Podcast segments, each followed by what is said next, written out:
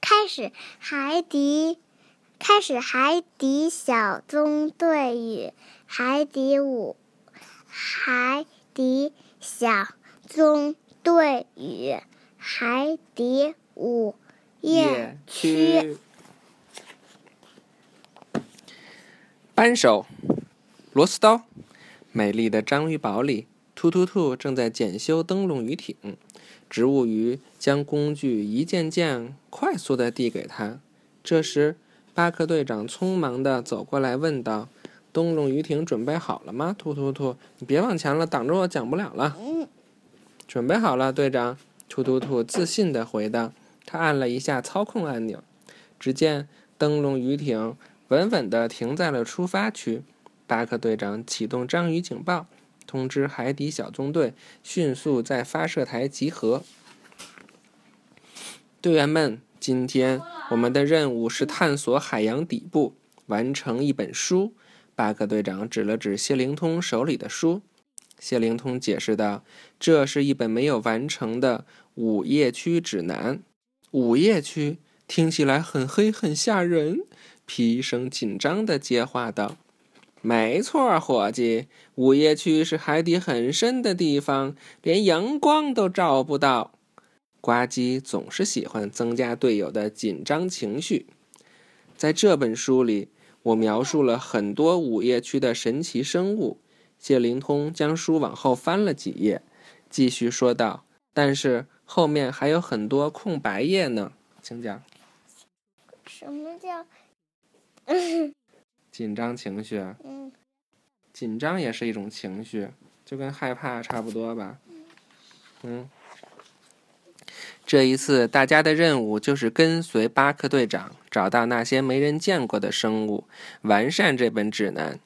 因为下面太黑了，所以我给灯笼鱼艇加装了一盏灯，来帮助你们探路。兔兔兔说道：“原来，兔兔兔今天一直在忙这件事情。”突突兔又提醒道：“如果潜艇上的灯开始闪烁，就说明快没电了，大家得赶快回来。”谢灵通、皮医生、呱唧穿上深海潜水服。等突突兔讲解完毕，巴克队长喊道：“大家准备好了吗？”“好了，队长！”大伙儿齐声答道。很快，灯笼鱼艇就载着他们驶出了章鱼堡。在美丽的海底行驶了一段时间之后，忐忑不安的皮医生疑惑地问：“怎么一点也不黑呀？”“那是因为我们还在日光区。”巴克队长耐心解释。灯笼鱼艇继续快速的前行，海底非常静谧。借助探照灯，灯笼鱼艇小心前行，终于越来越黑了。到了吗？已经很黑了。皮医生再次询问。还没有呢，我们刚刚进入了暮光区，午夜区在更深、更黑的地方。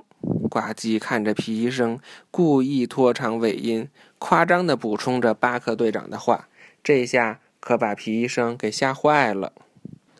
又经过一段时间的航行后，巴克队长终于告诉大家，已经到达午夜区。这里真是太黑了，队员们。不得不打开深海专用探照灯，灯一打开，几道亮光射出来，周围马上就变得很亮了。在探照灯的照射下，巴克队长驾驶着灯笼鱼艇小心前行。这时，皮医生被什么声音吓到了。巴克队长安慰他：“不用紧张，这是灯笼鱼艇螺旋桨发出的声音。”突然，警报器响了起来。谢灵通赶紧走上前去查看，前面应该是有什么很烫的东西。他判断道：“我的老天爷呀！”呱唧又夸张的叫道：“那是烟。”巴克队长看了看，告诉大家：“夸张，夸张呀，就是本来没这么可怕，他诚心说的这么可怕，就比较夸张。”在探照灯的照射下，他们很快就知道了真相，原来是海底温泉。海底温泉是什么呢？皮医生问道。它相当于海底的火山。谢灵通解答道。马上就要开始执行任务了。由于温度越来越高，为了安全起见，巴克队长吩咐大伙儿出发前戴上深海潜水头盔。一切准备就绪，大家陆续从灯笼鱼艇里出来，游向广袤神秘的午夜区。谢灵通指着身边一群陌生的小生物，兴趣盎然地给大家解说道：“这是一群管虫，只有午夜区才会有，它们很有趣。”啊，看那儿！突然，皮医生发现不远处有一个庞大的东西，看起来非常奇特。那只是一块石头。谢灵通好像早就知道了。抱歉，谢灵通。皮医生感到有些不好意思。谢灵通，石头上的小洞是怎么回事啊？过了没多久，皮医生又发现了一个奇怪的东西，他兴奋地呼唤着队友：“真奇怪，我见过这种石头。”谢灵通边说边将书翻到石头这一页，但我不知道这些洞到底是怎么来的。这时，巴克队长和呱唧也赶过来了。咱们啊，我帮你翻吗？啊，不用了。咱们取一块岩石当标本吧。巴克队长说道：“我去拿切割机。”呱唧总是这么有行动力，这样是不是就很棒？说干什么立马就干什么，这就叫行动力。我们要向呱唧学习，好吗？好不好？嗯。不过这个石头可不好切割。巴克队长和呱唧轮流使了好大的劲儿，才切出来一小块。可是这块石头摔在地上，碎成了两半儿。一条绿色的小虫子在切出来的石头里穿来穿去。不过由于光线太暗，大家都没有注意到。谢灵通捡起一块石头，拿起放大镜，朝石头看了看。嗯，好像也没有什么。另一块在哪儿呢？皮医生赶紧捡起另一块石头，递给了谢灵通。这时，巴克队长提醒大家得赶紧回去，因为灯笼鱼艇快没电了。回到章鱼堡之后，突突兔充满期待地问道：“快告诉我，你们找到新的物种了吗？”“哎，没有。”谢灵通因为无功而返感到很失落。但我们找到一块有很多孔的石头。皮医生将那块包裹得很严实的石头拿出来，放在桌子上。突突兔迫不及待地围了上来。这时，那条绿色的小虫子突然在孔里跳来跳去，吓了突突兔一跳。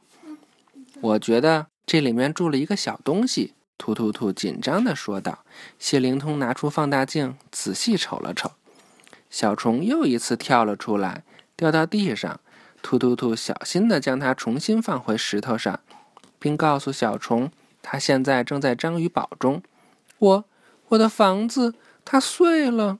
小虫伤心地说：“别担心，小家伙，我们很快就会修好它。”突突兔急忙安慰它：“好啊，但是得快点儿，我好冷。”小虫感到非常不适应，而且。这里的光线也好刺眼。为了让小虫尽快回家，大伙儿马上开始为小虫修葺房子。他们努力了很多次，小虫还是无法走通里面的小隧道。突突兔猛然想到了问题的关键：我们都是在石头外面想办法。我觉得我们需要了解石头里面的结构。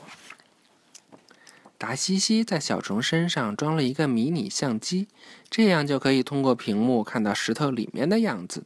小虫重新进入石头里面，通过观察小虫爬行的轨迹，大家调整着两块石头的位置，直到连接了所有的隧道。突突兔仔细地在裂口处涂了一圈胶水，小虫的房子完好如初。很快，巴克队长带领大家将小虫送回了午夜区。海底小纵队，欢迎你们再来！